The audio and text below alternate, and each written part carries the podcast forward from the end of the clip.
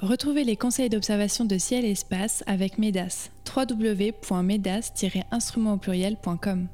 Et accédez désormais à tous les anciens numéros de ciel et espace grâce à l'abonnement numérique.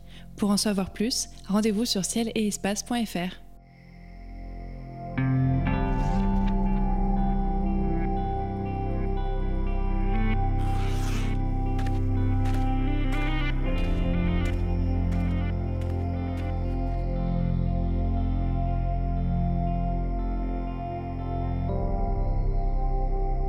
Bonjour et bienvenue sur les podcasts de Ciel et Espace pour une nouvelle émission consacrée au spectacle du ciel nocturne. En ce mois d'avril 2023, Cyril Birnbaum, Sébastien Fontaine et moi-même vous conseillons d'observer Mercure et Vénus, visibles au crépuscule en début de mois, avec comme point d'orgue le 11 avril.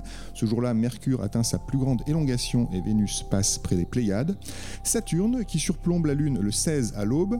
Les étoiles filantes Lyrides, attendues dans la nuit du 22 au 23 avril. La Lune encore, qui passe près de Vénus le 23. Et l'astéroïde Iris, qui passe à l'opposition le 30. Nous commenterons chacun de ces événements, nous dirons aussi un mot sur l'éclipse de soleil qui aura lieu en Océanie le 20 avril, et comme chaque mois bien sûr, Sébastien nous relatera un événement astronomique du passé, Cyril nous proposera un conseil photo, et nous découvrirons leur coup de cœur en fin d'émission. Bonjour messieurs. Bonjour. Bonjour. Alors Sébastien, chaque mois nous débutons cette émission avec votre chronique. Vous nous invitez généralement à nous pencher sur le passé de cette belle science qu'est l'astronomie, ou les sciences spatiales d'ailleurs, et je crois que c'est le thème de votre chronique aujourd'hui, l'espace. Exactement, on va fêter ou évoquer le 50e anniversaire de l'envoi de la sonde Pioneer 11. Euh, donc le, couple hein, Pioneer 10 et 11, vous savez, c'est ce euh, grand programme d'exploration spatiale qui a débuté euh, en 1958, la de, la NASA. Et c'est un programme qui a généré l'envoi d'une vingtaine de sondes, dont les plus connues sont donc euh, la 10 et la 11. Et l'objectif de ces missions, c'était euh, de partir à l'exploration du système solaire un peu lointain, euh, essentiellement en direction de Jupiter, hein, puisque à l'époque on n'avait pas dépassé l'orbite de Mars. Et donc Pioneer 10 est lancé en 1972, Pioneer 11 en avril 1973 donc il y a tout juste 50 ans. Et donc euh, l'objectif principal de ces sondes euh, était bien sûr de, eh bien de, collecter un grand maximum d'informations dans l'espace inter, euh, interplanétaire, mesurer le champ magnétique dans le milieu, mesurer également l'intensité du vent solaire à mesure qu'on s'éloignait de, notre étoile. Toute chose totalement inconnue à cette époque-là. Hein. Ah oui, complètement, oui. C'est vraiment la première fois qu'on part aussi loin finalement de la Terre et, et du Soleil. Pionnier 10 en mars 72 hein, sera la première sonde à traverser euh, la ceinture d'astéroïdes. Euh, et à l'époque, il y avait euh, des enjeux parce que la ceinture d'astéroïdes, on la connaissait finalement assez mal. On, avait, on redoutait hein, que la sonde soit détruite lors du, passage de, la ceinture d'astéroïdes. On a tous en tête un petit peu les images à la Star Wars. On doit slalomer entre les astéroïdes. Bon, on en est loin dans la réalité. On sait que ça n'est pas comme ça que ça se passe. On sait que c'est pas comme ça, mais à l'époque, le doute était permis quand même. Star Wars n'était pas encore passé par là. Et donc, bah, c'est en partie ce qui a motivé la création des deux sondes finalement, puisque euh, on estimait à 10% euh, les chances de perdre euh, Pioneer 10. Et donc on s'est dit, bon, bah, on y va, on, fait un doublé, et puis on va recouper un petit peu les informations. Et tant qu'on y est, eh bien, Pioneer 11, on va la faire partir un petit, un petit peu plus loin de, que Jupiter. Et donc la 11 va atteindre Saturne, bien sûr. Et là aussi, c'est la première fois qu'on va survoler Jupiter et Saturne avec les premières images couleurs et toutes les collectes d'informations, notamment autour du champ magnétique de, Jupiter. On va essayer de voir s'il y a des aurores boréales. Hein. On, les soupçonnait à l'époque. Là, on va vraiment les, les, révéler. Et donc, euh, ces sondes spatiales, puisque c'est la première fois euh, qu'elles vont même finir par quitter le système solaire, puisque Pioneer 10 va partir, elle part d'ailleurs actuellement en direction de l'étoile Aldébaran. Alors, faut pas s'exciter, hein, je vois Nicolas qui se demande à quel moment on va partir. Eh bien, euh, on va atteindre Aldébaran, c'est avant 2 millions d'années. Et du coup, euh, du coup cette, sonde spatiale, on, va lui apposer, vous savez, cette fameuse carte postale de la Terre, en partie confectionnée par Carl Sagan, où on voit la sonde, un personnage, un homme, une femme, nu nu, effectivement nu, avec, on l'a déjà évoqué à ce micro, avec toutes les proportions gardées. Vous vous rappelez, c'est fascinant quand même cette plaque de, de pionnier où, euh, comme le dit très bien Cyril, l'homme et la femme ont les attributs finalement qui ont été moyennés sur, moyennés, pardon, sur des, centaines finalement de sondages. Et donc, euh, du Être coup, humain. Donc on a des- Ouais, ouais. un homme moyen, une femme moyenne. Exactement, sur avec les euh. Les deux, les deux levant Ouais. un bras pour dire bonjour, bien sûr. Oui, Bah et ne, ouais, se ouais. tend pas la- se ne, ne se tendant pas la main, je crois, pour Oui. pas qu'on imagine, enfin pour pas que les extraterrestres imaginent qu'on est C'est une seule oui, voilà, parce que co- comme vous le dites effectivement, le but de cette plaque, c'est finalement d'éventuellement euh, faire un petit coucou à des extraterrestres qui pourraient tomber sur cette sonde euh, et puis dire, bah voilà, en gros euh, où, où on est. Mais ça, c'est vraiment la- l'anecdote. Donc voilà, donc 50 ans euh, euh, que, que- que ces sondes euh, sont, sont parties. Euh, les contacts ont été perdus récemment. Le dernier contact euh, qu'on ait eu avec euh, Pioneer 11, c'était en 1995. Et quant à elle, elle ne part pas vers le taureau avec Aldébaran, mais plutôt en direction de la constellation de l'aigle. Sébastien, tu parlais, tu parlais des photos quand la sonde est passée à côté de, Saturne. Et il y a une histoire que André Braic racontait qui, m'a toujours fait marrer. Il racontait qu'en fait, la NASA avait voulu éditer une, une carte postale d'une des images de Saturne. Et en fait, le- l'imprimeur, bah, quand il a vu l'image, donc il y avait bien Saturne, mais il y avait un petit petzouille sur le côté là. Donc il a retiré. Sauf que le petzouille, c'était un des satellites de Saturne. Euh, Donc une découverte qui est passée à l'as. Bah ouais, ouais, oui, c'est vrai qu'elles ont les sondes ont, ont également survolé euh, les, les satellites et euh, voilà, révélé les premières images. Mais je connaissais pas l'anecdote. euh, on salue André Break, bien sûr, qui nous écoute où qu'il soit. On passe euh, aux événements célestes de ce mois et on commence avec cette opportunité d'observer les deux planètes internes du système solaire, donc Mercure et Vénus, en ce début de mois. Euh, Cyril, si on regarde vers l'ouest dans le ciel du soir, on peut euh, actuellement contempler Mercure et Vénus, c'est ça Enfin, en tout cas, Oui, Vénus et Mercure. oui. Vénus est Je sais pas si vous vous souvenez, mais il y, a, il y a encore 15 jours, un mois, euh, on voyait pas du tout Vénus et Mercure, mais on voyait plutôt Vénus et Jupiter. Très beau et, spectacle. Ouais, et elles se, se, se rapprochaient en début de mois euh, tous les soirs, au début du mois de mars. Et puis euh, tout doucement, euh, on a eu Vénus qui continuait à monter dans le ciel à la tombée de la nuit, et puis Jupiter qui plongeait vers le Soleil, donc qui a commencé à disparaître. Là, on, on la voit déjà plus en ce début de mois. Et au même moment, en fait, bah, on a Mercure qui est en train de monter qui euh, qu'on voit commencer à monter. Donc là, c'est plus compliqué à voir. Euh, il faudra être sur l'horizon ouest, bien sûr, vous l'avez dit. Et puis surtout, euh, bah, il faut attendre que le soleil se couche, que les lueurs du soleil partent. Et, et à ce moment-là, bah, vous, vous verrez un petit point. Alors c'est assez facile en fait, parce que c'est une magnitude 1. Là. Enfin, c'est facile. C'est une magnitude 1 et dans cette zone-là, il n'y a pas, pas, pas d'étoile de cette magnitude-là.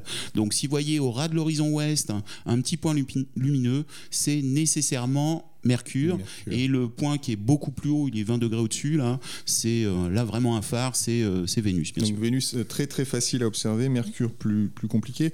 Euh, c'est l'occasion peut-être de, de rappeler que ces deux planètes les plus proches du Soleil sont évidemment très chaudes, mais alors ce qui est, ce qui est amusant c'est que Vénus est plus chaude que Mercure alors que Vénus est un peu plus éloignée du Soleil. Comment Oui, c'est vrai que naturellement, on aurait envie de dire, plus une planète est près, euh, plus elle est chaude. C'est-à-dire qu'on les mettrait dans l'ordre, en quelque sorte. hein. on a envie. Ouais, Il y, a il y a une petite subtilité. Alors ça, on s'en doute avec la Terre, hein. c'est-à-dire qu'il y a une température moyenne qui doit être dans les 20, 23 degrés, un truc comme ça. Et c'est lié à l'atmosphère. Bah, pour Mercure, Vénus, c'est à peu près pareil. C'est-à-dire que Mercure est très très proche du, euh, du Soleil et elle a une autre particularité. La particularité, c'est que... euh, Contrairement à la Terre qui a une inclinaison de 23 degrés là, euh, sur l'écliptique, là elle, a quasiment pas, elle est quasiment pas inclinée. C'est-à-dire qu'elle tourne perpendiculairement à sa révolution, révolution, oui. au plan de révolution. Euh, donc ça veut dire que, euh, bah, comme elle n'est pas inclinée, bah, il y a des zones, je sais pas, par exemple au fond des cratères, qui vont être tout le temps dans l'ombre, jamais éclairées. Forcément. Euh, donc dans ces zones-là, on doit être à moins 190 degrés, un truc comme ça. Et euh, en dehors de ces zones, bah, en plein cagnard, on est à 430 degrés. Ouais, gigantesque, parce qu'on est très près du Soleil. Parce qu'on est très près du Soleil, parce qu'il n'y a pas d'atmosphère, et donc on est en plein cagnard. Quoi. Hum, hum. Euh, si maintenant euh, vous regardez euh, Vénus, ça a une autre particularité. Donc là, en fait, sa principale particularité, c'est surtout que comme elle a dû être bugnée par un astéroïde ou un truc, enfin au moment de la formation, son axe de rotation est complètement à 180 degrés, enfin un peu moins, donc elle est un petit peu inclinée, mais pas beaucoup. Donc ça veut dire qu'elle, la révolution est la même, c'est-à-dire que toutes les planètes tournent autour du Soleil dans le même sens, mais par contre, sa rotation, donc sur elle-même, est complètement à l'opposé des autres. Euh, donc, Vénus tourne un petit peu bizarrement déjà, mais surtout à une grosse atmosphère qui est principalement le- du dioxyde euh, de, carbone et à 80% des, euh, du dioxyde de soufre. Donc ça veut dire qu'on a des pluies d'acide, on a une pression pas possible qui est 90 fois supérieure à la pression euh, atmosphérique sur Terre. Ça veut dire que c'est comme si vous étiez 1000 mètres sous l'eau, quoi. Donc une pression gigantesque en surface. Donc au final, il y a un effet de serre qui est monstrueux et vous avez une température qui doit être de l'ordre de 460 degrés en, moyenne sur, euh, sur Vénus. Hmm. Ce qui fait que Vénus est plus chaude que Mercure alors qu'elle est euh, bien plus loin du Soleil. Merci pour ce petit cours euh, sur l'effet de serre et donc ce qu'on essaye d'éviter sur Terre, euh, dit en passant, parce que c'est effectivement le CO2 qui, explique cette température euh, monstrueuse sur Vénus. on passe à l'observation du 11. Vénus toujours passe à 2 degrés de l'amas des Pléiades. Sébastien, comment on profite de ce phénomène? Bah déjà, on va regarder en direction de Vénus. Donc, comme le disait Cyril, toujours l'astre le plus éclatant du ciel. Rappelez-vous, Vénus, c'est le troisième corps céleste le plus lumineux après euh, Soleil et, Lune, bien sûr. Et euh, donc euh, Vénus à 2 degrés de la main des Pléiades, ça veut dire 4 fois le diamètre apparent de la Lune, hein, donc c'est vraiment tout à côté. Euh, donc, euh, les Pléiades, hein, c'est un amas d'étoiles euh, situé à environ 400 années-lumière de, nous, constitué principalement d'étoiles jeunes. En moyenne, elles ont une centaine de millions d'années. les plus jeunes, Méropées par exemple, c'est à peu près 20 millions d'années, ce qui veut dire que ce sont des étoiles qui, pour certaines, n'existaient pas à l'époque des dinosaures. Et si ces grosses bestioles observaient les étoiles, eh bien, celles-ci ne les voyaient pas, puisque les étoiles en question n'étaient pas encore apparues. à l'œil nu, dans les Pléiades, on va observer entre 0 et 12 étoiles, hein, ça dépend de vos yeux, de la qualité du ciel, euh, de la hauteur également euh, des, Pléiades par rapport à l'horizon. Avec une paire de jumelles, on va compter quelques centaines d'étoiles, peut-être euh, jusqu'à 400, 500, mais on estime à 3000 hein, les étoiles qui, constituent réellement cet amas ouvert, donc situé dans la constellation du taureau. Euh, Une très belle cible hein, quand on débute l'astronomie. Bah, complètement. Il y a aussi euh, la photo. Euh, je pense que Cyril va nous en dire un petit mot. Mais c'est vrai que à l'œil nu, c'est parfaitement visible. avec une paire de jumelles, on, prend vraiment euh, euh, conscience euh, du nombre d'étoiles qui peuplent les Pléiades et au télescope c'est absolument fabuleux puisque les étoiles sont très brillantes à, l'oculaire, souvent d'un bleu vraiment très vif, très, pétant si, j'ose dire et c'est vraiment une des cibles de choix quand on débute en astronomie mais également quand on pratique l'astronomie tout court puisque bah, c'est une cible très facile à identifier et qui fait toujours plaisir à voir. Et donc ce rapprochement euh, Vénus-Pléiade, est-ce qu'on peut le photographier? Oui, oui, ça vaut le coup de le faire, parce qu'avec un, un appareil de base, tout est très lumineux, là, donc c'est quand même assez facile. que si vous avez juste un pied photo et un téléobjectif euh, de 180-200 mm, vous allez avoir euh, tout, tout en même temps. Et si vous commencez à vous amuser à faire plein de photos, c'est-à-dire que vous additionnez photos, photos, photos de quelques secondes sans qu'il y ait de, bouger. Vous pouvez après, avec des logiciels, les additionner. Et si vous êtes euh, un peu plus expert, on va dire, et puis surtout en, dehors des lumières des, villes, vous aurez peut-être la nébulosité autour des Pléiades. Très bien, donc essayez d'observer et pourquoi pas de photographier ce rapprochement entre Vénus et les Pléiades le 11. On passe au 16 euh, avril. Joli spectacle à l'aube avec Saturne cette fois-ci et un croissant de lune à l'est. Euh, on parlait de photos, est-ce que c'est une scène qui vaut le coup d'être photographiée, Cyril? Euh, bah, C'est-à-dire que c'est pour les lève tôt quand même, là, c'est chaud. Hein. c'est-à-dire que Saturne se lève vers 5h30 le matin, donc là, bon, faut attendre un petit peu. Il va falloir être prêt entre 6h et, euh, et 6h30. La Lune est éclairée à 20%, donc on va avoir une belle lumière cendrée, effectivement. Euh, et puis on aura à 4 degrés euh, Saturne qui sera à côté. Donc vous serez presque au ras de l'horizon, donc pas très haut au-dessus de l'horizon, donc ça vaut le coup d'avoir un premier plan, d'avoir le premier plan et d'avoir cette luminosité, donc cette lumière cendrée avec cette lune un petit peu éclairée. Donc là, il va falloir prendre un petit téléobjectif, peut-être un 50, enfin plutôt un 100 mm, et euh, bah, faire ce qu'on appelle du bracketing, c'est-à-dire trouver la bonne valeur pour garder, parce que c'est joli. La bonne valeur d'exposition, c'est ça. La bonne valeur d'exposition.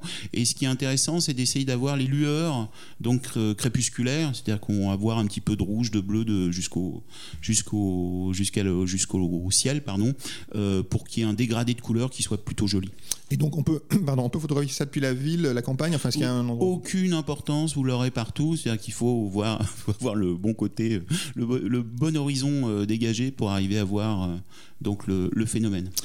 Très bien, on va passer euh, sur, euh, on va dire un mot quand même sur cette éclipse de soleil le 20 avril. Alors on est peu concerné en France, hein. elle sera visible aux antipodes de l'Australie à la Papouasie-Nouvelle-Guinée et ce sera une éclipse hybride. Alors je me suis dit que c'était peut-être l'occasion, Sébastien, d'expliquer ce que c'est qu'une éclipse de soleil hybride, parce qu'on connaît les totales, on connaît les partiels et les hybrides, c'est quoi un mélange des deux?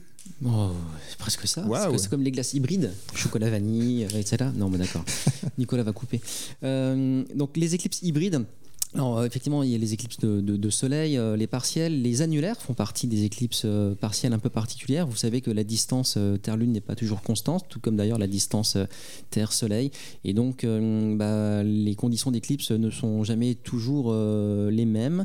Et donc, vous avez parfois, vu depuis la Terre, le diamètre apparent de la Lune qui va plus ou moins pouvoir recouvrir le disque apparent du Soleil.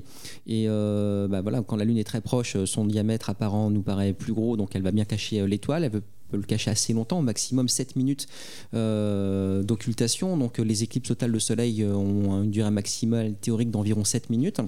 Et puis parfois, eh bien, vous avez euh, par malchance hein, la Lune qui se trouve un peu trop loin de la Terre. Les conditions d'éclipse sont réunies, l'alignement est là, c'est-à-dire que l'alignement Terre, Lune, Soleil est bel et bien présent. Mais la Lune étant un petit peu trop loin, son diamètre apparent nous semble trop petit pour masquer complètement le Soleil. Et là, on aura une éclipse annulaire de Soleil. Parfois, euh, puisque pendant l'éclipse, les mouvements ne s'interrompent pas, la Terre continue de tourner sur elle-même et de tourner autour du Soleil, la Lune de tourner autour de la Terre, eh bien, vous avez euh, les, paramètres euh, orbitaux qui, sont changeants, et donc le diamètre apparent de la Lune aussi, ce qui fait que vous pouvez avoir en début d'éclipse une situation où, où euh, l'éclipse euh, va être euh, annulaire, et puis en milieu d'éclipse où la Lune est un peu plus près de la surface de la Terre, l'éclipse est totale. Et bien dans ces configurations-là, on peut parler d'éclipse hybride, où vous avez, en fonction de l'endroit où vous allez être sur Terre, sur la bande de totalité, bien une éclipse annulaire ou totale. Là, pour l'exemple qui nous intéresse, vous faites bien de le dire, hein, l'éclipse se passe très très loin de, la France métropolitaine. Toujours est-il que Nouméa, en Nouvelle-Calédonie, sera euh, concerné par euh, les phases partielles de l'éclipse à environ 30%, ce qui mérite bien sûr le coup d'œil, mais un coup d'œil protégé. hein. On se souvient que l'observation du Soleil sans filtre adapté est extrêmement euh, dangereuse, surtout dans le cas d'une éclipse partielle. Donc avec des lunettes éclipse, voire des filtres adaptés, on peut profiter du phénomène qui à Nouméa eh bien, débutera aux alentours de 15h20, c'est le premier contact. Ça veut dire que la Lune commence à cacher euh, le bord du Soleil. Euh, le maximum donc 16h17, c'est là où 30% du Soleil auront été euh, occultés par la Lune. Et fin du phénomène, 16h09, au moment où la Lune quitte définitivement le, limbe solaire. Et tout ça s'observe à, une hauteur d'environ une vingtaine de degrés. donc voilà, ça reste assez facile à observer. Je pense qu'il fera beau, enfin j'espère qu'il fera beau ce jour-là.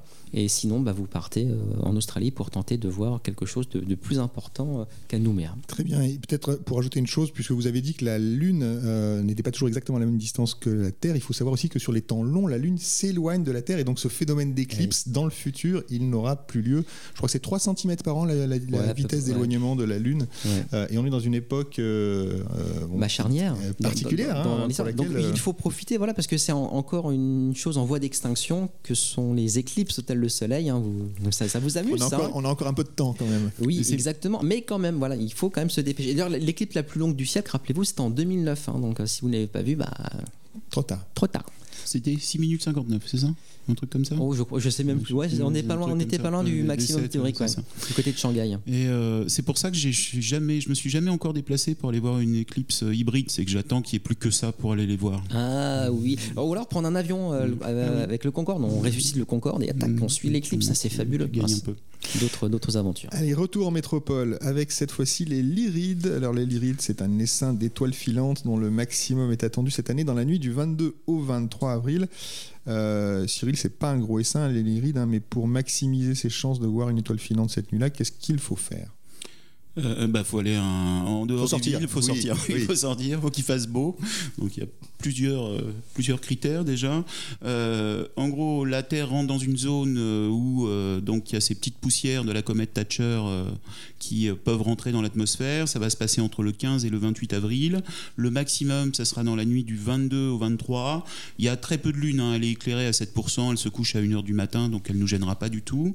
Et euh, la lyre se lève vers 22h, donc en au milieu de, comme d'habitude, il faut attendre minuit euh, pour être tranquille là, et euh, bah, vous regardez un petit peu partout. Euh, on s'attend à ce qu'il y en ait entre toutes les euh, 5 à 10 minutes qu'il y en ait une, donc ça peut valoir le coup de regarder quand même. Si vous voulez prendre en photo, c'est toujours pareil, trépied, et puis là c'est au petit bonheur la chance, c'est-à-dire que vous faites des pauses et puis vous recommencez une pause, et puis de temps en temps il peut y en avoir une qui, qui passe. Là, le mieux c'est quand même de monter en sensibilité, d'ouvrir au maximum et euh, d'avoir un objectif avec un grand champ pour avoir le plus de chances de, que ça Oui, passe devant oui, l'objectif et pas à côté. Voilà. Derniers événements dont on peut parler ce mois-ci, le beau rapprochement entre la Lune et Vénus le 23 au crépuscule, il faut regarder vers l'ouest. Et le 30 avril, Sébastien, les plus aguerris pourront tenter de voir le petit astéroïde Iris. Euh, Est-ce que c'est difficile de voir un astéroïde? Bah, plus difficile que de voir Vénus et la Lune, ça Oui. c'est certain. Euh, à l'œil nu, euh, l'observation des astéroïdes, euh, on, On oublie. évidemment. Une paire de jumelles, c'est quand même pas simple. Euh, vaut mieux utiliser un, un- un instrument d'observation classique, lunette d'initiation, télescope bien sûr. Après, c'est toujours la même chose. Observer un, astéroïde, il y a rien de folichon sauf de dire je l'ai vu. Ce qui est intéressant, c'est de voir le mouvement souvent rapide des astéroïdes par rapport euh, aux étoiles notamment, et surtout pour les mettre en évidence, parfois ce qui est chouette, c'est d'attendre une occultation quand l'astéroïde passe devant une étoile. Et bien ça, ça, ça met finalement en exergue sa présence finalement parce qu'il y a éclipse, occultation. on en Oui, d'ailleurs euh, à la fin, on l'a organisé ce genre d'observation. euh, Ouais. euh, on se souvient de l'occultation de je ne sais plus quelle étoile, mais par l'astéroïde Eurybat, qui a été euh, Mm, menée mm, euh, mm. notamment euh, euh, par nos collègues à, à la FA. Pardon, je. Non, non, mais, euh, non, mais, non, mais, euh, c'est toujours intéressant, puis aussi de, de recouper euh, la mécanique céleste, de voir euh, comment euh, eh bien, euh, les gens talentueux, talentueux arrivent à, à calculer avec précision les moments où les astéroïdes vont passer devant telle ou telle étoile. Et en général, les observations chronométrées par les astronomes, souvent amateurs, eh bien, permettent de, peaufiner finalement les théories euh, des mouvements euh, planétaires. Donc c'est vraiment important euh, d'avoir ce, type de, de- suivi et, d'observation. Cet astéroïde, il a été découvert en 1847 par John Russell Hind, un, Anglais. C'est un découvreur d'une dizaine euh, d'astéroïdes. Et justement, lors d'occultation en 1995 et 1997, eh euh, on a pu estimer euh, euh, la taille de cet astéroïde. On pense qu'il fait à peu près 200 km de diamètre. Cyril, je vous cède maintenant la parole. Donc chaque mois, vous nous donnez un conseil technique, une cible à ne pas rater, une astuce issue de votre expérience pour réussir une belle photo. Et parfois, c'est un conseil auquel je n'aurais pas vraiment pensé. On se souvient tous de vos chaufferettes hein, là, qui étaient arrivées, qui étaient absolument magnifiques. Euh, en ce mois d'avril, de quoi allez-vous nous parler? Eh ben, en fait, c'est c'est le moment de ranger. Il refait de nouveau beau et donc de ranger ses photos, par exemple. Euh, C'est-à-dire que vous avez tous, euh, maintenant avec les boîtiers numériques, on a tous le même problème. C'est-à-dire que quand on a fait 10 000 photos, on redémarre à un. Donc, c'est-à-dire que vous avez de nouveau, vous avez un double déjà sur votre disque dur, avec un risque. D'effacer d'effacer un des deux, forcément. C'est-à-dire qu'en général, il y a un suffixe euh, qui est euh, IMG ou euh, DSC, et puis après, vous avez 0, 0, 0, 0, 0, 1, puis 0, 0, 0, 0, 2. Et à un moment, il va y avoir euh, euh, 9999. Et quand vous passez à 10 000, en fait, vous arrivez de nouveau à 0, 0, 0, 0, 1. Alors, il y a plusieurs, euh, plusieurs solutions. Euh, il y en a une que je trouve mal- maligne, je vais vous la donner à la fin, mais dans les solutions possibles, vous pouvez changer le suffixe. C'est-à-dire que sur les boîtiers numériques, maintenant, le DSC, vous pouvez l'appeler, euh, euh, mettre deux, deux ou trois autres lettres, voire plus, même de temps en temps, euh, qui vous permet en fait de vous en sortir autrement, c'est-à-dire que de faire des nouveaux répertoires avec des nouveaux noms. Ce qui vous permet aussi de dissocier astronomie et photos de tous les jours. C'est-à-dire que vous pouvez déjà trier au départ. L'autre conseil qui est quand même assez pratique, c'est en fait de rajouter des mots-clés. C'est-à-dire que vos appareils photo vous permettent d'associer des mots-clés directement. C'est-à-dire que vous parliez de ribat, bah, au moment où vous faites donc l'occultation, Je risque pas de confondre ça avec mes vacances. vous euh. pouviez rajouter ribat, oui, il y a peu de chance, ou occultation. C'est-à-dire que ça vous permet de retrouver plus facilement, puisque en fait ces mots-clés que vous avez associés vont être dans les exifs, les exifs pardon, euh, de, euh, de chaque photographie qui caractérise en fait chaque photo. Donc ça vous permet de retrouver. Et la meilleure astuce en fait est pour moi euh, la technique de de re, au moment où vous videz votre appareil photo, de renommer différemment. Et la meilleure solution, c'est année, mois, jour, et après un numéro. En fait, c'est la meilleure solution. un classement très classique finalement. Super classique. Ça marche toujours. Année. Et là, vous êtes sûr que vous ne vous retrouvez pas parce qu'il n'y aura pas de nouveau 2023 enfin, pas tout de suite. Et euh, donc ça, ça marche bien. Et il y a aussi une autre astuce en fait qu'il faut savoir sur nos ordinateurs, c'est qu'on peut renommer par l'eau euh, les photos aussi directement. C'est-à-dire que vous n'êtes pas obligé de les renommer une à une. C'est-à-dire que si vous prenez un paquet, vous pouvez lui redemander de d'échanger en fait. S'il y a écrit euh, donc DSC 599, bah, vous pouvez la rappeler par un autre code en remettant la date, etc. directement par l'eau. Vous n'êtes pas obligé de le faire euh, par, euh, par photo, vous le faites par répertoire. Donc c'est assez pratique. Voilà. Très bien. Donc n'oubliez pas d'organiser vos photos, toutes les belles photos que vous aurez fait cet hiver grâce au conseil de Cyril. Nous approchons de la fin de cette émission. Sébastien Cyril, c'est le moment de dévoiler vos coups de cœur. Donc un astre, un livre, une exposition, une mission spatiale, un astronome, pourquoi pas? Vous avez carte blanche comme chaque mois. Sébastien, c'est à vous de parler. Alors, euh, le coup de cœur du mois, c'est euh, l'exposition dédiée au Shadok euh, qui va être présentée à Cherbourg essentiellement au Planétum Ludiver.